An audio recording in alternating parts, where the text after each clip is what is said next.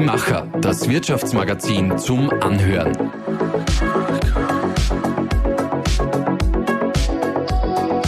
Und hier ist dein Host Susanna Winkelhofer.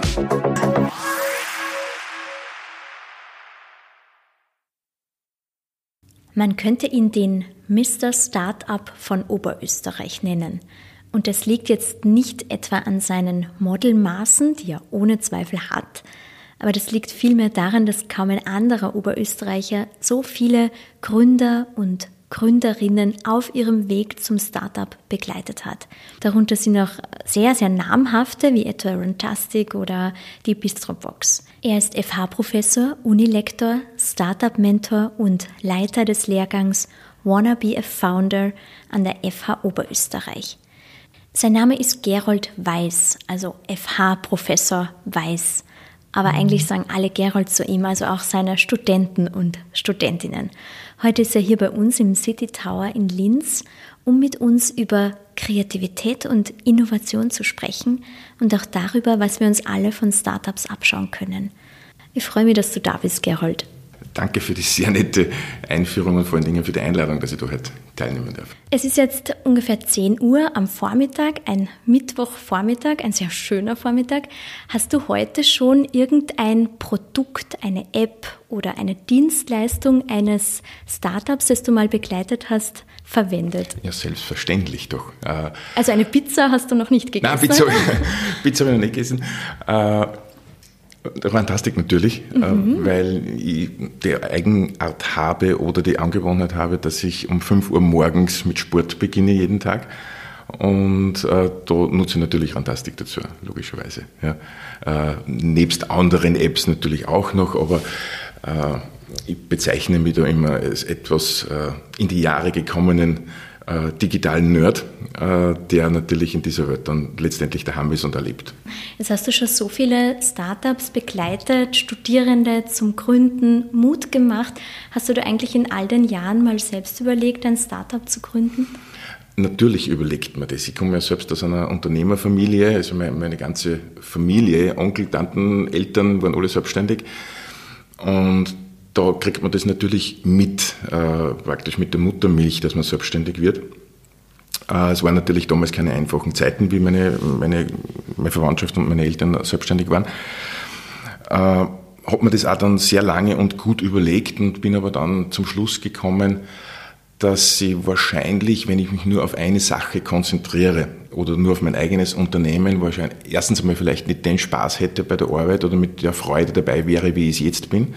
Und das Zweite, ich bin mir nicht hundertprozentig sicher, ob ich auch der perfekte Unternehmer wäre, eben weil ich einfach äh, immer an sehr vielen Projekten teilhaben möchte und dann auf sehr vielen Kirtagen tanzen, wie man so schön sagt.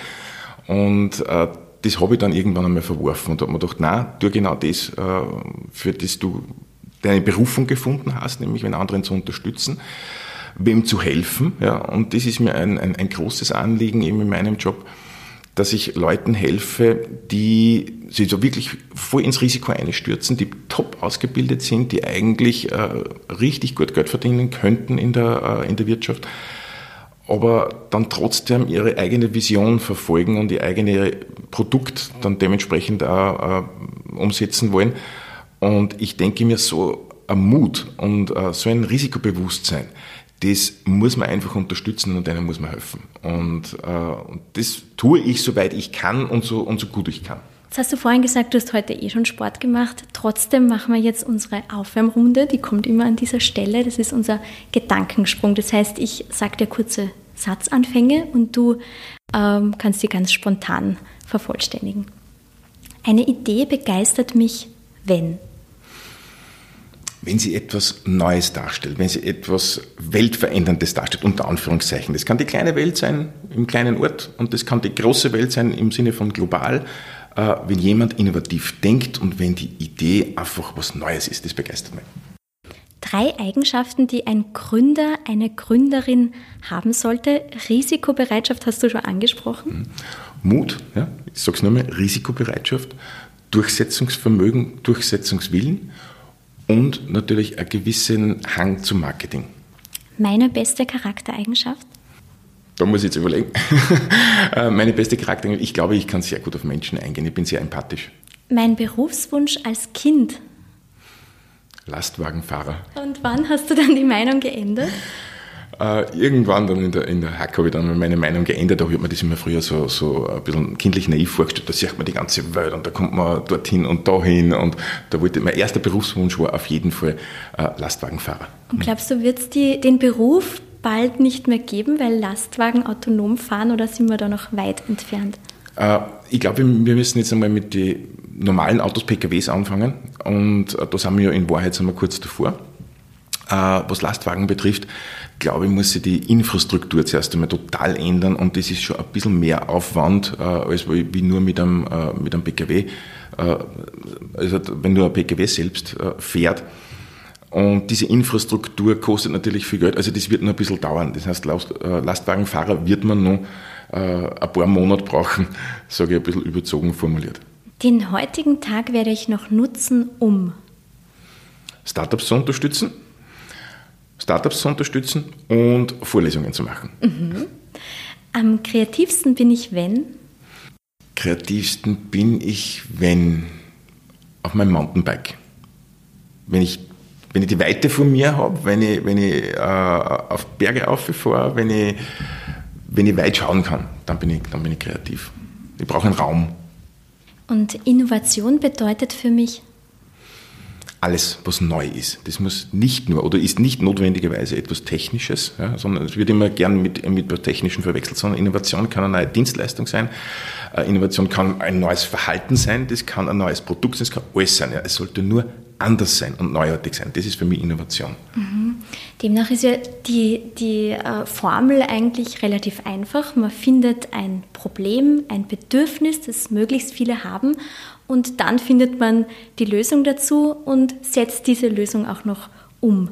Äh, welcher Teil dieser Rechnung ist denn aus deiner Erfahrung heraus das schwierigste für Gründer und Gründerinnen? Sehr oft das Umsetzen. Äh, Ideen werden schnell gefunden und Ideen sind genug da bei uns in, in Oberösterreich oder in, in, Österreich. Es geht halt dann letztendlich darum, äh, wer setzt es um und äh, wie setzt das um und ob man sich das dann letztendlich auch traut, sich umzusetzen, weil man begibt sich ja total in unbekanntes Vorwasser, äh, was die Selbstständigkeit betrifft. Und egal, da muss ich jetzt nicht unbedingt vom hochtechnologisierten Unternehmen oder Startup sprechen, sondern das kann genauso äh, ein Berater sein oder, oder, äh, oder andere Dienstleistungen, egal wie. Äh, es ist einfach immer unbekanntes Terrain und da braucht man einfach eine Portion Mut und Risikobewusstsein. Ich brich's wieder auf das runter. Mhm. Also angenommen, ich habe jetzt die Idee, vielleicht beim Mountainbiken gefunden, wie auch immer. Was sind denn dann die ersten drei Schritte, die man machen kann, wenn man das Gefühl hat, das könnte es werden, das könnte erfolgreich werden? Im Grunde genommen einmal mit einer Vertrauensperson drüber sprechen und äh, mit einer Vertrauens, also wirklich mit einer Vertrauensperson, Warum? Weil äh, bei uns in Österreich, wenn du jemandem eine Idee präsentierst, die etwas Neues darstellt oder etwas Innovatives ist, dann haben wir in Mitteleuropa, nicht nur in Österreich, sondern in Mitteleuropa so meistens die Eigenart, dass wir zehn Gründe finden, warum etwas nicht funktioniert. Ja? Und äh, ich brauche nicht zehn Gründe, die nicht funktionieren, wenn ich eine Idee habe, sondern ich brauche Gründe, warum das funktionieren kann über die, über die Stolpersteine und die Showstopper mache ich mir eh nachher Gedanken. Ja. Aber jetzt brauche ich mir Gründe, warum denn das funktionieren kann. Und äh, da ist immer so ein Sparring-Partner äh, in, in einer ersten Runde was sehr, sehr Gutes. Und dass man sich so einmal sucht und diese, diese Idee mit dem einmal oder der einmal äh, bespricht. Und dann natürlich mit über anderen Leuten auch zu sprechen, sodass man ein bisschen ein Gespür kriegt oder ein bisschen ein Gefühl für den Markt, ob der überhaupt da ist. Ja. Äh, natürlich kann man sich den Markt selbst schaffen, aber dann muss ich extrem viel in Marketing investieren. Ja. Und aber so dieses erste Gespräch und, und äh, beziehe wieder auf mich, äh, das bin sehr oft bin das halt ich, ja, dass die Leute so mir kommen und sagen, was hältst du von dieser Idee und was sagst du und sagst das eh noch nervt und so weiter und so fort. Mhm. Und wie, wie oft kommt es vor, dass du dir denkst, nein, das kann nichts werden und dann wird es doch was? Also gibt es auch äh, Momente, wo du dich dann eher täuscht? Äh, natürlich gibt es Momente, wo du das Bauchgefühl sagst, ah, äh, bist du nicht hundertprozentig sicher. Äh, aber trotzdem, ich, ich erlaube mir dieses Urteil nicht, weil ich sage immer, äh, es ist nicht äh, meine Meinung, die zählt, äh, wenn ein Oberunternehmen oder eine Idee jetzt gut ist, sondern es ist immer die Meinung des Marktes und die Meinung des Kunden. Und wenn am Ende des Tages ein Kunde da ist, der das Produkt oder die App oder wie auch immer die Dienstleistung nutzt und vor allen Dingen Geld dafür ausgibt, äh, dann ist man schon einen Schritt weiter. Also mhm. ich sage immer, meine Meinung ist uninteressant. Wir müssen zuerst den Markt anschauen, wir müssen schauen, wie der Markt reagiert. Wir müssen vielleicht sogar im Sinne einer ganz niederschwelligen Marktumfrage, also das ist wirklich jetzt nichts Wissenschaftliches, sondern äh, das kannst machen über Facebook, über Instagram, über andere Umfragetools ganz kurz machen und äh, das ist dann wichtig, dass man diese Parameter dann liest, ob der Kunde interessiert ist oder nicht. Mhm. Das heißt, bevor es dann zur Gründung wirklich kommt, außer diesen Parametern, was sind noch, äh, also welche gibt es noch, die man abhaken sollte, damit man dann wirklich gründen kann? Wie gesagt, wichtigste ist einmal der Kunde. Äh, ich muss dann natürlich schauen, ob ich das dementsprechend auch selbst umsetzen kann. Ich habe sehr viele Ideen, äh, beispielsweise von, von klassischen Wirtschaftswissenschaftlern oder nennen wir es so, äh, nicht technisch ausgebildeten Menschen, die halt dann keinen Techniker dabei haben. Ja? Und die haben eine technische Idee. Und das ist natürlich ganz, ganz wichtig, dass du, wenn du eine technische Idee hast, und oft ist es halt so, äh, und du keinen Ingenieur dabei hast oder keinen Softwareentwickler, äh, dann kannst du das schlicht und einfach momentan vergessen. Ja? Mhm. Äh, weil momentan der Arbeitsmarkt von, aus Fachkräften total leergefegt ist. Ja? Und äh, du wirst jetzt nicht so schnell einen finden, der da bei dieser Idee mittut. Äh, also wie gesagt, Idee einmal anschauen, äh, den Markt einmal ansatzweise ein Bauchgefühl, ein Gespür mal kriegen dafür für den Markt, vielleicht die ein oder andere Zahl. Dann schaue ich mal an, ob ich überhaupt das umsetzen kann. Im Sinne einer technischen Entwicklung sollte es sein. Natürlich muss ich mir auch die Konkurrenz anschauen. Ja. Äh, wie viel oder gibt es überhaupt Konkurrenz? Und wenn ja, wie viel Konkurrenz gibt es bereits am Markt? Ist das Produkt überhaupt nachgefragt? Ja. Da jetzt momentan ein, ein ganz tolles Beispiel sind zwei Burschen zu mir gekommen, zwei Burschen sind so alt wie ich, äh, und haben gesagt, du, wir haben jetzt unseren Job hingeschmissen und äh, wir wollen jetzt Bier brauen. Und das sind diese Momente, wo auch dann bei mir das Gefühl aufkommt und sage, ich bin mir jetzt nicht hundertprozentig sicher. Ich habe dann gesagt, Burschen, überlegt euch das nur mal, weil alleine in Bayern draußen gibt es über 1000 Privatbrauereien. Ja, ja aber was der und so weiter und so fort. Wir wollen das, wir haben unsere Vision und, und, und so weiter und so fort. Und habt jetzt irgendetwas Besonderes? Was unterscheidet euch beide oder euer Bier von einem bayerischen Privatbier oder von einem oberösterreichischen Privatbier? Und sie haben gesagt, nein, da haben wir noch nichts. Ja. Äh, und jetzt haben sie dann mitgemacht in meinem Wanna Beer Founder, Klammer auf, kleine Werbung, Klammer zu, äh, mitgemacht. Und siehe da, gerade gestern waren sie in den oberösterreichischen Nachrichten drinnen, ganz eine große Headline. Endlich gibt es wieder ein Almtalbier aus, äh, äh, aus Malm da drinnen haben einen messerscharfen USP mittlerweile, also eine Einzigartigkeit, warum sie sich jetzt unterscheiden von anderen Bieren. Äh, sie haben äh, äh, ein super Brand, also eine Marke entwickelt, haben eine Produktion aufgestellt beim, beim, bei einer Brauerei und haben gestern schon oder vorgestern die ersten zwei LKW-Lieferungen an Bier ausgeliefert. Und, und sowas macht dann eine Riesenfreude. Ja. Wenn man das sieht und wenn man weiß, da hat man doch ein bisschen was beitragen zu diesem Erfolg, ja, äh, indem sie zuerst mit, nur mit der Idee gekommen sind, Bier zu brauen und dann bringt man es so weit, äh, dass sie wirklich ganz klar und messerscharf am Markt auftreten. Äh, das ist für mich einer der schönsten Momente dann. Mhm. Und du hast vorhin angesprochen, dass es oft wichtig ist, dass man zum Beispiel als Wirtschaftswissenschaftler sich auch einen Techniker dazu holt oder eine Technikerin. Was ist denn da der Unterschied beim Alleine gründen oder zu zweit beziehungsweise im Team in beiden Fällen? Worauf muss man achten? Alleine gründen ist natürlich immer der Vorteil, man ist alleine, man muss sich nicht mit einem anderen abstimmen. Äh, du hast völlige Entscheidungsfreiheit. Du kannst arbeiten, wann du willst und wo du willst. Also wie gesagt, du hast keinen zweiten dabei oder keine zweite, mit denen du irgendwie abstimmen musst. Auf der anderen Seite, negativ ist natürlich, du bist alleine auf dein Kapital angewiesen. Du kannst das Kapital nur alleine äh, ähm, aufbringen. Du hast das Problem, wenn du krank wirst, äh, dann machst du auch keinen Umsatz. Das heißt, gerade als äh, klassische EPUs haben immer dieses Problem, ich darf jetzt äh, nicht mit Corona infiziert werden, weil eben, dann habe ich keinen Umsatz, die nächsten zwei Wochen beispielsweise. Äh, das ist natürlich schon ein Riesenproblem. Wohingegen im Team hast du natürlich, kannst du das ganze Risiko auf, auf mehrere Beine oder mehrere Köpfe aufteilen und das ist der große Vorteil. Du hast da mehr Input, was Innovation betrifft. Du hast mehr Kreativitätsinput, du hast mehr Kapitalinput. Das sind so diese beiden Dinge. Es gibt überall Vor- und Nachteile und das muss jeder für sich selbst entscheiden. äh, was das Beste für sein Unternehmen ist. Mhm. Woran scheitern denn die meisten? Äh, es scheitern sehr viele dann letztendlich am Markt, ja, dass äh, der Kunde dann nicht zahlt ja, oder nicht bereit ist zu bezahlen. Es scheitern sehr viele im Team dann letztendlich, also wenn sie eine Teamgründung haben, dass man sich dann streitet im Team, dass man dann auseinandergeht. Also da haben wir schon die wüdesten Sachen erlebt äh, in dem Bereich.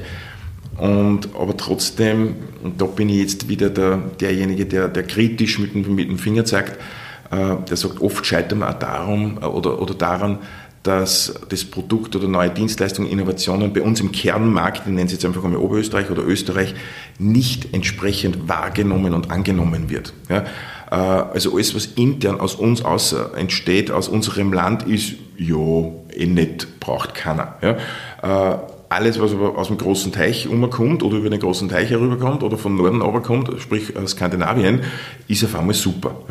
Und äh, das ist das, mit dem wir schon sehr oft hadern in der Startup-Szene, dass eben die eigenen Leute zu wenig beachtet werden und die eigene Kreativität und die eigene Innovation. Da werden wir so viele gute Sachen da in Oberösterreich. Wie kann man da das Bewusstsein verändern? Das ist nur ein sehr langsamer und sehr schwerer Prozess. Ich bin jetzt seit über 20 Jahren in dieser Startup-Szene unterwegs und wenn ich mir denke, wie die Startup-Szene oder diese Kreativszene oder die Wahrnehmung dieser Szene damals ausgeschaut hat, vor 20 Jahren, wenn du von Startup gesprochen hast, da hat kein Mensch gewusst, für was du sprichst. Äh, jetzt mittlerweile weiß man, was Startup ist. Momentan leiden wir ein bisschen, oder sage ich, leidet die Startup-Szene ein bisschen unter dem Image, äh, ja, alles cool, alles fresh, alles Party. Was definitiv nicht stimmt, laut und deutlich Rufzeichen, ja, äh, weil das sind äh, Mädels und Burschen, die einen ganzen Tag 24-7 für ihre Vision arbeiten ja, und dort und da einmal ein Bier gemeinsam trinken und das war aber auch dann schon. Ja, und dann geht es wieder zurück an die Arbeit. Also dieses Image ist momentan leider ein bisschen verwaschen und, äh, und, und das ist leider das, was, was das Ganze ein bisschen hemmt. Und wie gesagt, es ist eine Frage der Zeit, bis das, das Ganze jetzt noch tiefer greift in unserer, in unserer Gesellschaft oder in unseren Kundinnen, äh, weil das wirklich unsere Wertschöpfung und unsere Kunden von, äh, unsere Kunden, sage ich, unsere, unsere Betriebe von morgen sind. Das sind die Arbeitsplätze unserer Kinder, ja? äh, sind die Startups von heute. Und da darf man nicht wegschauen. Mhm. Was kann jetzt ein einzelner Oberösterreicher oder eine einzelne Oberösterreicherin und was kann die Politik dazu beitragen, dass diese Entwicklung vielleicht ein bisschen schneller voranschreitet? Die Politik macht bei uns in Oberösterreich sehr vieles und sehr viele gute Sachen. Ja, allein mit Techtopie beispielsweise, äh, das als, als landeseigener Inkubator eingerichtet worden ist vor 15 Jahren mittlerweile, äh, hat man natürlich eine, super Institution bereits geschaffen, in der Startups auch geholfen wird. Äh, es sind dort und da einmal Gesetze geschaffen worden, die es wiederum Investoren erleichtern äh, oder erleichtern sollten, eben in Startups zu investieren. Äh, es sind dort und da Erleichterungen geschaffen worden, was GmbH-Gründungen und so weiter betrifft, das von der jungen Wirtschaft sehr stark getrieben worden ist, mit der Wirtschaftskammer, die, die sich auch extrem für die Gründerszene einsetzt, ist, sind da sehr gute Institutionen bei uns in Oberösterreich jetzt einmal, einmal vorhanden. Ja. Was kann die Politik noch tun? Ich glaube, die Politik ist da jetzt nicht so sehr mehr gefragt, sondern da ist jeder Einzelne gefragt. Da ist jeder Einzelne gefragt, dass er sich einfach äh, vielleicht mit solchen Themen auseinandersetzt und sagt, was gibt es jetzt Neues in Oberösterreich? Ja, dass man mal schaut, in Medien beispielsweise, was wird berichtet äh, bei euch beispielsweise äh, über neue und innovative Ideen. Und dann nicht sagen, ja, braucht ihr keiner, sondern wie könnte ich dieses denn im privaten Bereich anwenden? Und da gibt es so viele gute Sachen. Äh, nur als Beispiel äh, Vereinsplaner. Ja, es ist momentan einer meiner Lieblingsstartups. Äh, die sind hergegangen und haben gesagt, wir digitalisieren Vereine, ja, weil gerade in den Vereinen ein sehr starker Nachwuchs einer jungen Generation ist, die nicht mehr mit Zetteln und Bleistift herumrennen wollen, sondern die einfach mit den Mitgliedern kommunizieren wollen über Plattform, über, über eigene App beispielsweise und die Vereinsverwaltung im Hintergrund alles digitalisieren wollen. Und die sind angetreten und sagen, wir modernisieren jetzt die Vereine und das ist, das ist eine Vision. Und, und ich glaube, da sollte man hinschauen, jetzt auch jeder Einzelne. Und natürlich sind auch die Medien gefragt. Ja. Äh, da nehme ich schon die Medien auch in die Pflicht, egal wer das jetzt ist. Und dass man wirklich mehr über solche neuen und kreativen Ideen und Startups täglich berichtet. Nicht in irgendwelche Sonderausgaben, ja, äh, sondern wirklich täglich berichtet, dass man sagt, aber Österreich hat kreative Leute. Und das beste Beispiel sind ja Sendungen wie zwei Minuten, zwei Millionen, Höhle der Löwen und so weiter. Bis vor dieser Zeit hat man Startups de facto negiert. Ja. Sind diese Sendungen jetzt am Markt mittlerweile, reden wir, ich habe jetzt die genaue Zahl nicht mehr im Kopf, aber eine zweistellige Anzahl an, an Einschaltquoten, sind Startups mit einem Schlag auf einmal sichtbar gewesen. Ja? Und das nur, weil ein Medium oder ein, äh, ein Fernsehkanal einmal drauf aufgesprungen ist und gesagt, wir haben kreative Leute bei uns in Österreich. Und die Sendung ist ein Riesenerfolg. Und vor allen Dingen auch die Startups dann, die, äh, aus, die aus diesen Sendungen herausgingen, ja, sage nur als Beispiel, äh, Refurbed äh, etwa, sind aus dieser Sendung ausgegangen. Die meisten Startups werden in Wien gegründet, in Österreich. Glaubst du, kann Oberösterreich Wien da überholen oder ist es überhaupt ein Ziel oder geht es gar nicht drum? Äh, würde ich nicht sagen. Ja. Mhm. Also Wien ist einfach anders Pflaster. Wien hat fast zwei Millionen Einwohner.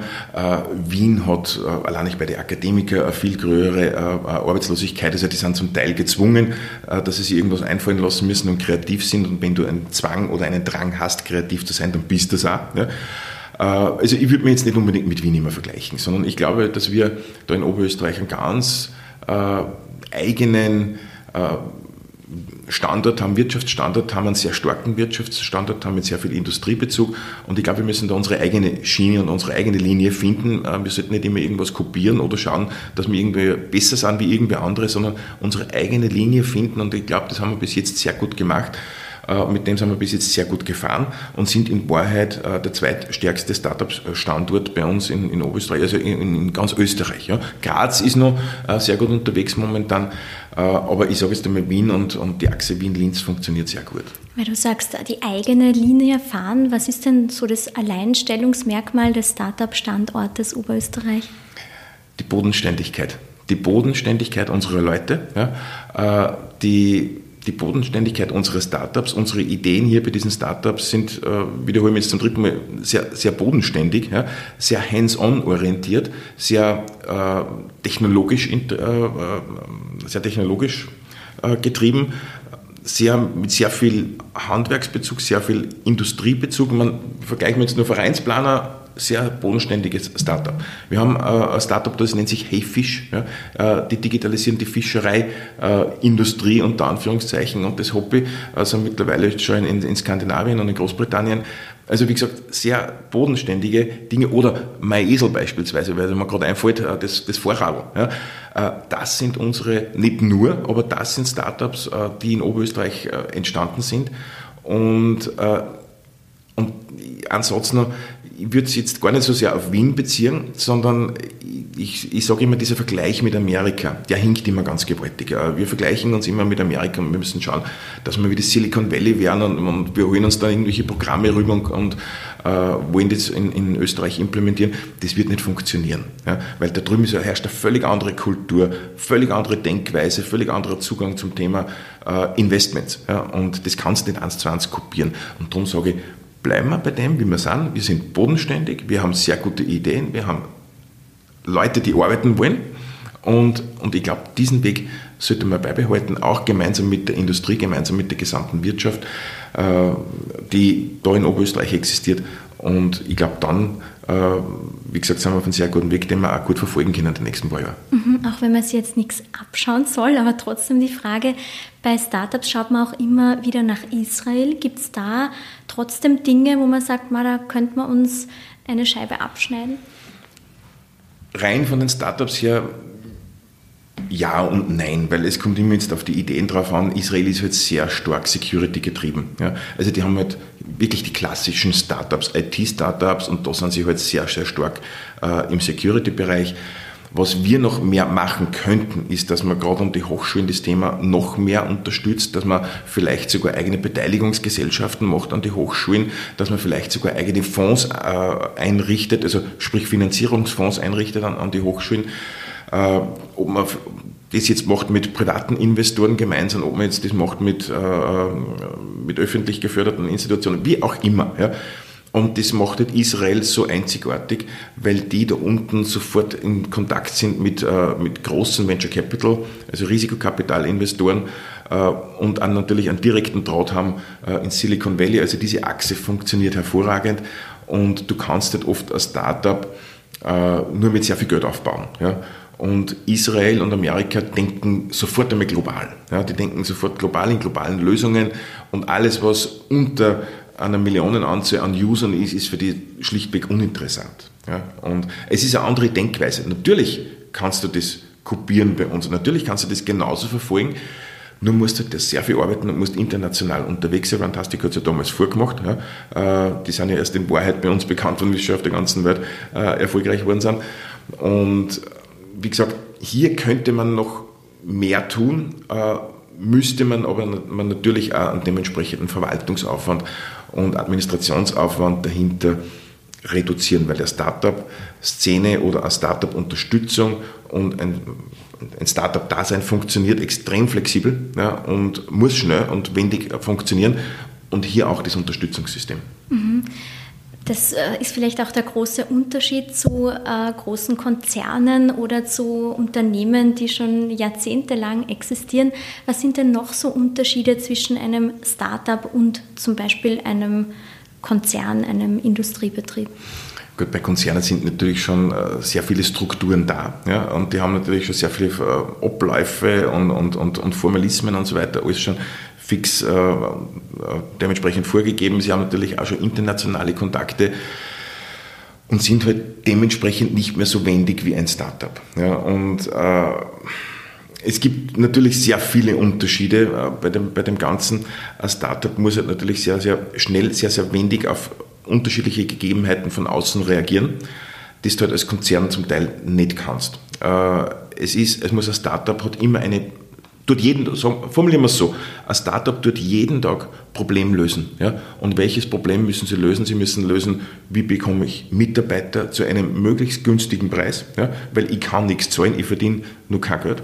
Äh, wie bekomme ich Aufmerksamkeit, ist gleich, wie kriege ich jetzt das beste Marketing, wie mache ich jetzt am besten auf mich aufmerksam. Sie müssen sich Lösungen einfallen lassen.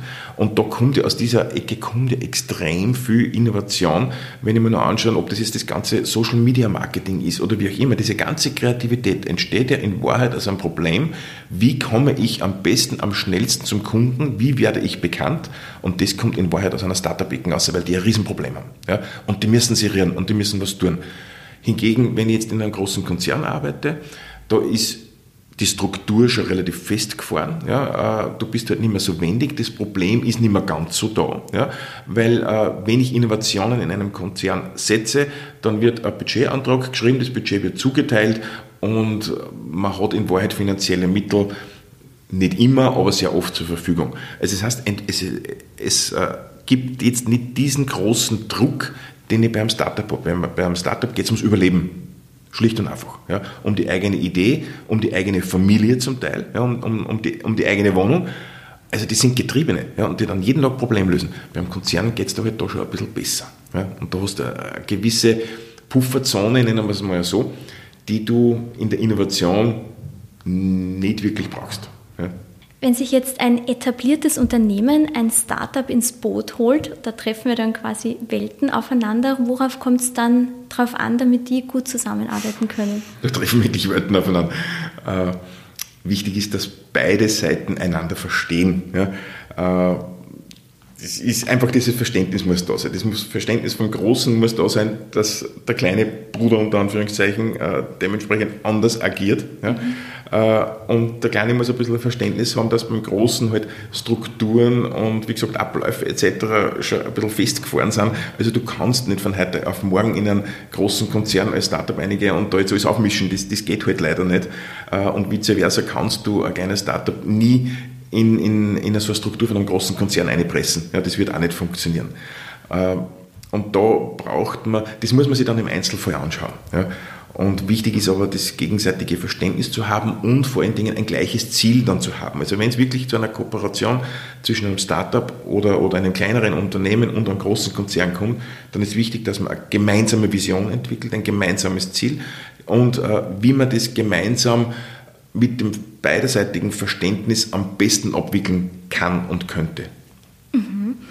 Ähm, bei all den Gründern und Gründerinnen, die du jetzt schon begleitet hast, hast du da irgendein gemeinsames Merkmal oder mehrere Merkmale entdeckt, die all jene, die dann wirklich erfolgreich werden, gemeinsam haben? Bei den Startups jetzt und bei, mhm. bei den Gründern. Äh, der Wille. Ja, es, ist, es reduziert sich dann letztendlich alles auf die Person. Und äh, die, die Gründer kommen wirklich oft mit einer Idee, wie gesagt, Beispiel ist nochmal die zwei Bierbrauer vom Almdal, äh, die, die jetzt nicht die große Innovation ist. Ja, aber der Wille und das sagen, ich will das jetzt unbedingt machen, weil ich weiß, das braucht die Welt. Ja, und das vereint alle. Ja? Und das vereint alle, dass sie wirklich etwas umsetzen wollen und dass sie zum Teil auch eine Mission haben. Ja? Sie wollen einfach irgendwas anders machen, was besser machen, was verändern. Und das, das, äh, also da vereint es wirklich auf, auf, auf einen Punkt. Mhm. Du hast vorhin schon gesagt, in den vergangenen 15, 20 Jahren hat sich die Startup-Szene wahnsinnig verändert, entwickelt. Wenn wir jetzt in die Zukunft schauen, vielleicht nicht ganz so lange, aber zehn Jahre zumindest, Wohin glaubst du, kann sich diese Szene entwickeln? Ich glaube, die wird sich jetzt sehr gut entwickeln, vor allen Dingen sehr stark und äh, es werden mehr Startups werden. Das ist meine persönliche einfach Hypothese. Warum? Weil es kommt jetzt eine neue Generation an Jugendlichen hinten noch, die jetzt irgendwas so zwischen 15 und 20 Jahren alt sind äh, oder vielleicht ein paar Jahre drüber und ich sehe das auch bei meinen Studenten und die haben eine völlig andere Auffassung von, ähm, von dem Thema Arbeit. Ja. Äh, ich weiß, man beschwert sich immer auch ähm, in, in, der öffentlichen Diskussion, beschwert man sich immer ein bisschen drüber, na, die wollen nichts mehr arbeiten und wollen immer 30 Stunden und, und Work-Life-Balance und so weiter. Stimmt. Ja. Äh, aber nur die kannst du nicht ändern. Ja, das ist eine Generation mit völlig anderen Wertvorstellungen, zum Teil mit völlig anderen Lebensweisen, äh, fängt irgendwo bei der Arbeitszeit an und hört irgendwo bei der Digitalisierung auf, weil die leben einfach digital. Aber das Wichtigste ist jetzt für das Startup-Business wieder, die alle wollen in ihrem Tun und ihrem Dasein, auch im beruflichen dann, letztendlich einen Sinn sehen. Ja? Und äh, dieser Sinn heißt entweder, dass ich entweder in einer Firma ja, oder in einem, in einem traditionellen Unternehmen irgendeine Arbeit kriege mit einem Sinn dahinter. Ja, oder vielleicht sogar mit flexiblen Arbeitszeiten, ähm, Arbeitszeit, selber Arbeitszeiteinteilung, Homeoffice, was auch immer. Ja. Oder auf der anderen Seite kann der Sinn sein, dass ich eine Idee habe oder dass ich irgendwas verändern will oder dass ich meinen Sinn eigentlich nur in der Selbstständigkeit sehe. Und die werden wahrscheinlich immer mehr werden in den nächsten zehn Jahren, das ist meine Hypothese. Äh, wird man dann in zehn Jahren sehen, ob ich, ob ich recht gehabt habe oder nicht.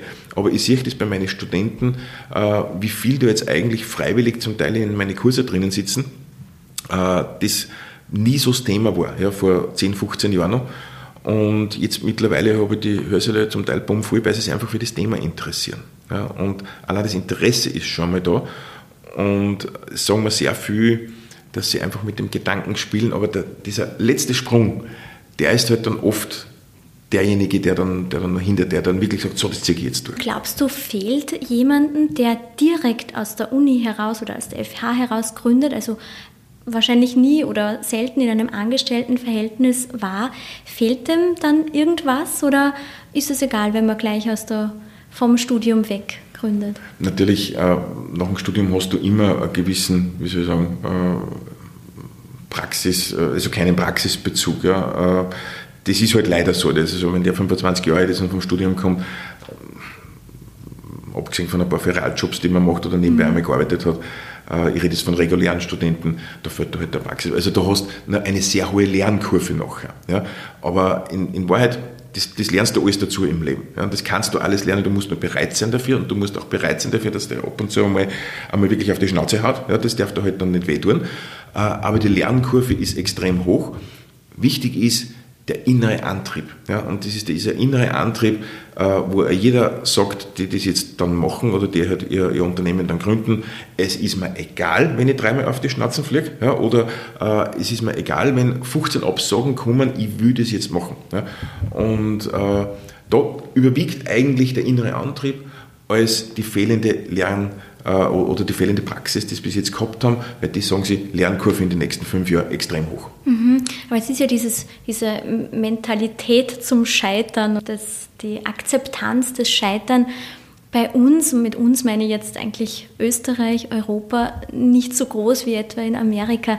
Ändert sich das, denkst du? Oder ist da jetzt schon mehr Bereitschaft da, eben das Scheitern nicht so als negativ zu bezeichnen? Also in der jüngeren Generation ja. Also in der nächsten Generation, also die, die gehen mit dem Thema Scheitern schon etwas differenzierter um. Ja. Äh, ältere Generationen, also ich nicht sagen ältere Generationen, fortgeschrittenere Generationen, äh, da ist das Scheitern jetzt noch nicht ganz so äh, als, als, als Lernkurve angesehen, nennen wir es einmal so. Aber, ja, ich sage ansonsten zum Scheitern, äh, Scheitern heißt immer etwas lernen, muss sein. Ja, das muss unbedingt sein und du darfst auch scheitern.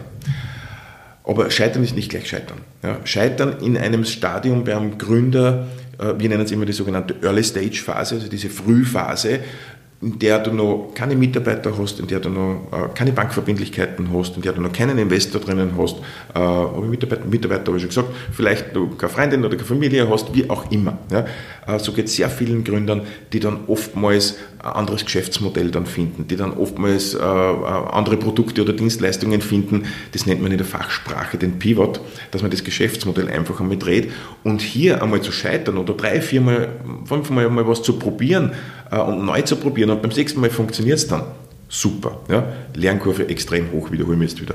Äh, sobald aber Mitarbeiterinnen im Spiel sind, sobald Banken im Spiel sind, Lieferanten im Spiel sind, etc., pp., wenn es dann wirklich um Finanzielles geht äh, oder auch natürlich ums private Dasein, da wird Scheitern dann relativ uncool, ja? weil da sind dann andere mit betroffen und dann würde ich mit dieser Glorifizierung dieses Scheiterns dann äh, aufhören. Ja? Also dann muss man ganz ehrlich sagen, ja, Fehler gemacht, aber glorifizieren äh, darf man es nicht und äh, da gibt es, das ist für mich ganz eine große großes Vorbild ist der Damian Nitztepski, äh, der ehemalige Ditec-Gründer, der, der ja wirklich gnadenlos gescheitert ist mit, äh, mit Ditec aber halt dann ein Buch geschrieben hat, ähm, meine besten Fehler. Ja, der sagt, ich bin nicht stolz auf das, was mir passiert ist, aber bitte lernt aus meinen Fehlern. Ja, und das ist ganz, ganz wichtig, dass solche Leute, die schon mal gescheitert sind, äh, auch diese, äh, diese, dieses Gelernte an die, an die jungen Startups weitergeben. Ich sage immer, von dir kannst du mehr lernen, als wie von ganz erfolgreichen, bei denen es nach Schema F gegangen ist. Es war gerade vor kurzem erst der Weltfrauentag und ich will jetzt keinesfalls Klischees nähren, aber erkennst du dennoch Unterschiede, zum Beispiel eben in der Risikobereitschaft oder im Umgang mit Scheitern bei Startup-Gründerinnen und Startup-Gründern? Überhaupt keinen. Nein. Nein, da gibt es überhaupt keinen mhm. Unterschied. Nein, die Mädels sind, äh, sind so super, leider nicht recht viele, ja, äh, weil die, die Startup-Landschaft doch sehr äh, männlich dominiert ist aus welchen Gründen auch immer. Und, aber trotzdem, die Mädels, die ich kenne, also da kenne ich überhaupt keinen Unterschied. Das sind Spitzenmädels. Ja. Und, und da hebe ich jetzt hervor die Lisa Maria Reisinger von, äh, von, von My Family Tale. Äh, da, ähm, da hebe ich jetzt dann andere wie die, wie die äh, na, das fällt mir der Name nicht ein. Äh, egal, äh, fällt mir nachher sicher ein. Und das sind einfach Mädels, die mir taugen. Ja. Wir kommen jetzt äh, zu unserem. Entschuldigung, Star jetzt ist mein Gott, die Anna-Maria Brunmeier, jetzt ist mein Gott. Kennst du das? Wenn das Gesicht vor dir ist, dann fällt da der andere. Und das beim Interview.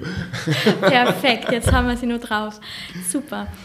Jetzt kommen wir eben zu unserem Podcast-Spiel sozusagen. Also du siehst da zehn Begriffe, wovon du dir, du kannst dir auch fünf aussuchen. Ich wollte eigentlich drei sagen, aber ich glaube, von der Zeit her würden sich auch fünf ausgehen. Und darin sind dann jeweils Fragen drinnen und aus jedem von den fünf Begriffen nimmst du eine Frage. Vergangenheit, Kreativität, Vorbilder, Zukunft und Berufung. So, jetzt haben wir da die fünf Sackerl stehen mit den Fragen, von denen wir jetzt beide nicht wissen, welche das sind, drinnen. Und ja, bitte, dass du jetzt mal ein, einen Begriff, ein Sackerl nimmst und eine Frage ziehst.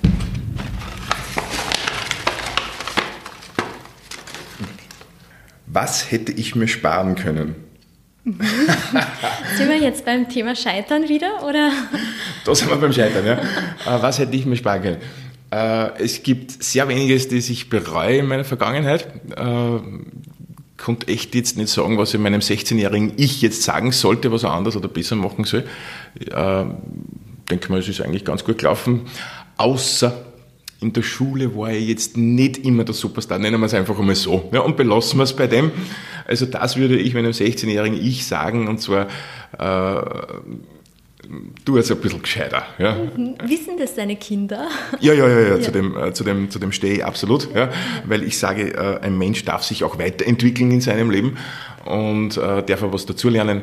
Und das war definitiv bei mir so. Ja. Aber das hört man oft von erfolgreichen Menschen, oder? Dass in der Schule eher so die, nicht die Aufzeiger sind, die in der ersten Reihe sitzen. Ich es ich immer wieder. Ja. Ich höre es immer wieder und da kenne ich einige Beispiele. Keine Ahnung, was das ist. Das dürfte irgendein Phänomen sein.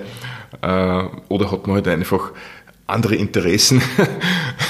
und ja, aber wie gesagt, das hätte ich mir da sparen können. Ja. Und wenn deine Kinder, jetzt weiß ich nicht, wie alt sie sind.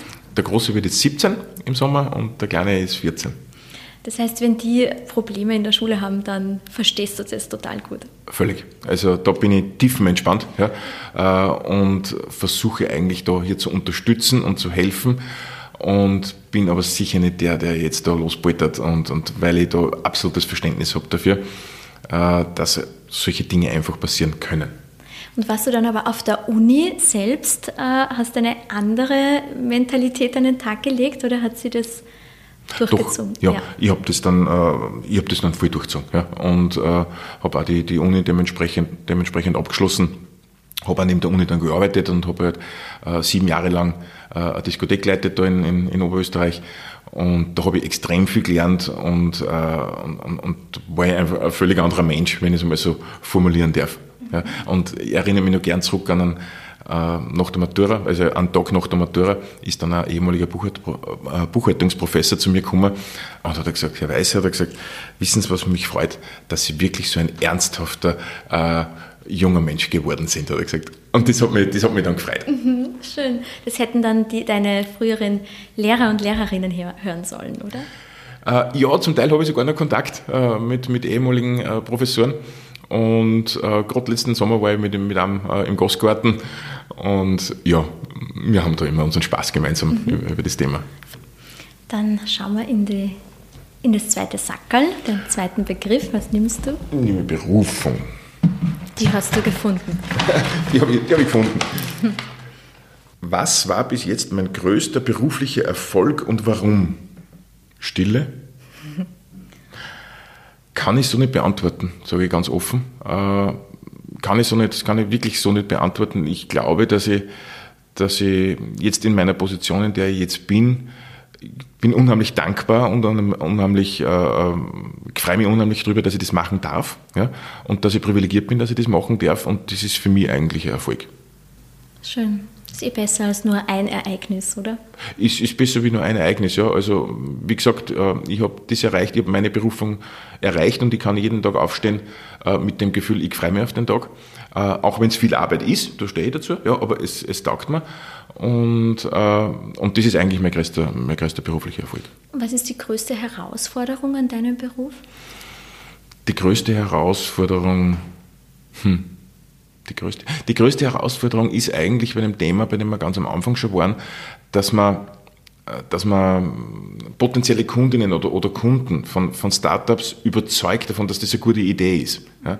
Äh, weil du, ich wiederhole mir da jetzt nochmal, äh, diese, meine berühmten zehn Gründe, warum etwas nicht funktioniert oder nicht funktionieren kann, damit man da die Leute überzeugt, Freunde, schaut's hin. Ja?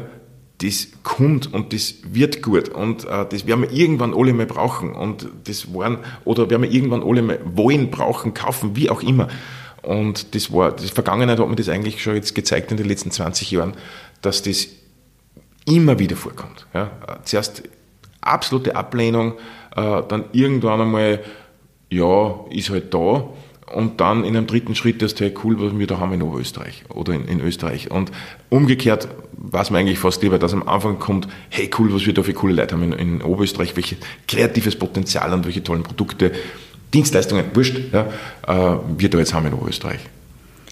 Dann schauen wir in das dritte. Diese Erfindung hätte ich gerne selbst erfunden. Ja, da gibt es viele, oder? Gibt es viele. Äh, welche Erfindung hätte ich gerne selbst erfunden?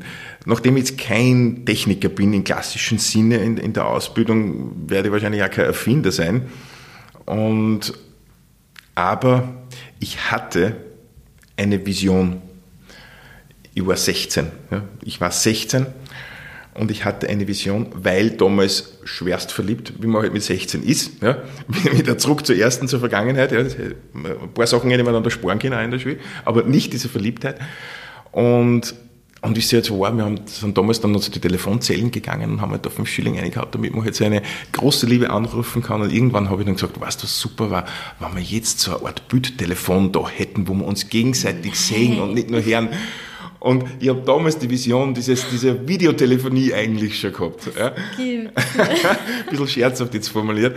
Äh, aber trotzdem, da sage ich immer, äh, das hätte ich eigentlich selbst gern erfunden, diese Videotelefonie, weil ich damals schon aus einem Problem, außer dass ich damals meine, meine damalige Freundin äh, nicht sehen habe können, dass ich eben das, das mir so vorgestellt habe, dass ich die jetzt sehen könnte in der Telefonzelle drinnen war es vor allem eine schöne Geschichte dahinter. ja. Und dann hätte es schon ein bisschen früher gegeben, die Videotelefonie. Ja, die Technologie war halt damals noch nicht da im, Jahr, im Jahre 1900, um Gottes Willen, 86. Ja. Mhm. Äh, da war halt die Technologie noch nicht so bei uns. Aber vielleicht hast du schon früher gekommen. Ja. Mhm. Super, ja, da hat es ja noch lange auch keine Handys gegeben. Nein, das, das ja keine Handys, kein Computer, noch, noch gar nichts. Ja. Aber ansonsten, naja, und Erfindung im klassischen Sinn ist es vielleicht nicht. Äh, natürlich sagt ja jeder, dass das äh, Red Bull äh, die Idee war mir auch gern gekommen, so sinngemäß, weil dann wäre ich auch, unter Anführungszeichen, so erfolgreich wie Dietrich Mateschitz und ich behaupte aber nein, ja, weil wer hätte es wirklich genauso gemacht wie Mateschitz? Ja. Da geht es nicht um die Idee, die man gehabt hat, natürlich hätte so man gern, ja, sondern wie der das gemacht hat ja, und wie er das Ganze umgesetzt hat und da wieder jetzt ganz am Anfang zurück zu unserem Gespräch, da sind wir wieder dort, äh, die Idee ist das eine, aber was mache ich draus und wie mache ich es draus? Ja, und äh, da kann man sich an Mateschitz äh, gut als, Vor als, Vorbild hernehmen, weil er das wirklich ganz toll gemacht hat. Mhm. Fallen da drei Dinge ein, die wir alle vom Herrn Mateschitz lernen können? Marketing, logischerweise. Sind wir schon wieder beim Marketing? Ja, wir sind beim Marketing. Ja. Strategisches Denken. Ja, äh, unfassbarer Strat, äh, äh, strategisch denkender Mensch, also, soweit ich das aus der Ferne beurteilen kann.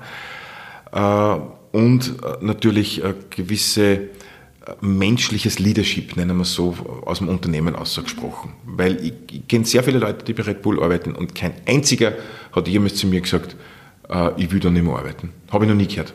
Also da muss aus, schon was dahinter ja. sein. Mhm. Gut, dann haben wir nur noch zwei Sackerl. Äh, Vorbilder. Okay. Neben wem würde ich gerne auf einem Langstreckenflug sitzen? Ich habe mir die Frage schon ein paar Mal gestellt. Echt? Ja, ja. ich habe mir ja, diese... Dann hast du sicher eine Antwort, oder? Ja. Und zwar, und da bin ich jetzt aber weit weg vom, von Wirtschaft und so weiter, sondern gehe in Richtung, nennen wir es Kunst oder Kultur. Mhm. Ich würde gerne mich einmal unterhalten mit Michael Niavarani wird der, der Flug wird so kurzweilig sein, oder? Ja, äh, nicht, weil der eine Pointe um die andere reist, aber ich glaube, dass das einfach so ein derartig interessanter Mensch ist. Äh, nämlich aufgrund, ja, äh, einfach seiner, seiner Erscheinung. Und, und, und ich glaube, dass man mit einem unheimlich Gast diskutieren und reden kann. Also äh, er ist nicht immer nur der Kabarettist, glaube ich, sondern er ist auch sehr tiefgründig. Und also mit dem würde ich wirklich gerne mal beim Langstreckenflug sitzen. Welche Rolle spielt denn Humor in der Wirtschaft? Leider zu wenig. Ja. ja. Äh, es ist leider zu wenig und äh, es ist halt alles sehr ja, Business und Erfolg getrieben. Da hat halt oft Humor keinen Platz äh, und gerade in schlechten Zeiten hat Humor keinen Platz. Aber ich glaube trotzdem, dass man seinen Humor nicht verlieren sollte und dass man das auch trennen kann und dass man trotzdem das ein oder andere Mal über sich selbst lachen kann. Ich glaube, das ist ganz wichtig. Und dass man äh, auch über andere Dinge auch lachen kann und lachen darf. Und dass man auch bei einer Besprechung dort und da mal eine Pointe setzen kann oder einmal einen Witz erzählen kann, ja, äh, wenn er nicht unbedingt äh, zwei in der Früh ist. Ja. Aber ansonsten äh, glaube ich, dass man das Ganze ein bisschen auflockern kann. Ja. Und darum sehr wichtig für mich, dass man den Humor nicht verliert. Dann hoffen wir, dass du den Humor auch bei der letzten Frage nicht verlierst. Was steht da? Zukunft. Vorne? Ich werde wiedergeboren. Als was? Als was möchte ich wiedergeboren werden? Als Gerald Weiß. Beste Antwort. Ja. Super, ist ja auch ein, ein, schöner Schluss für unser Gespräch. Ich habe nur noch eine letzte Frage. Von welchem Startup glaubst du, werden wir oder sollten wir heuer oder in naher Zukunft unbedingt noch hören? Jetzt muss ich natürlich meine ganze Festplatte im Gehirn einmal, einmal, einmal durchgehen. Ein paar habe ich ja eh schon erwähnt. Äh, aber ich glaube, was so der nächste ich will mich da eigentlich auf keinen festlegen, weil das wäre unfair gegenüber den anderen, weil es sind alles tolle Ideen. Aber wir haben da, ich darf noch nicht zu viel verraten, aber wir haben da jetzt wirklich an der FH eine, eine Idee, die Menschenleben rettet und äh, die wird, die wird jetzt in, entweder heuer noch oder spätestens nächstes Jahr ausgerollt werden. Da geht es um kleine Kinder und die da Menschenleben rettet und ich glaube, da werden wir noch sehr viel hören davon. Dann hoffe ich, dass du mir dann beim nächsten Mal schon darüber mehr erzählen kannst und jetzt mal vielen Dank für das Gespräch. Ich sage danke.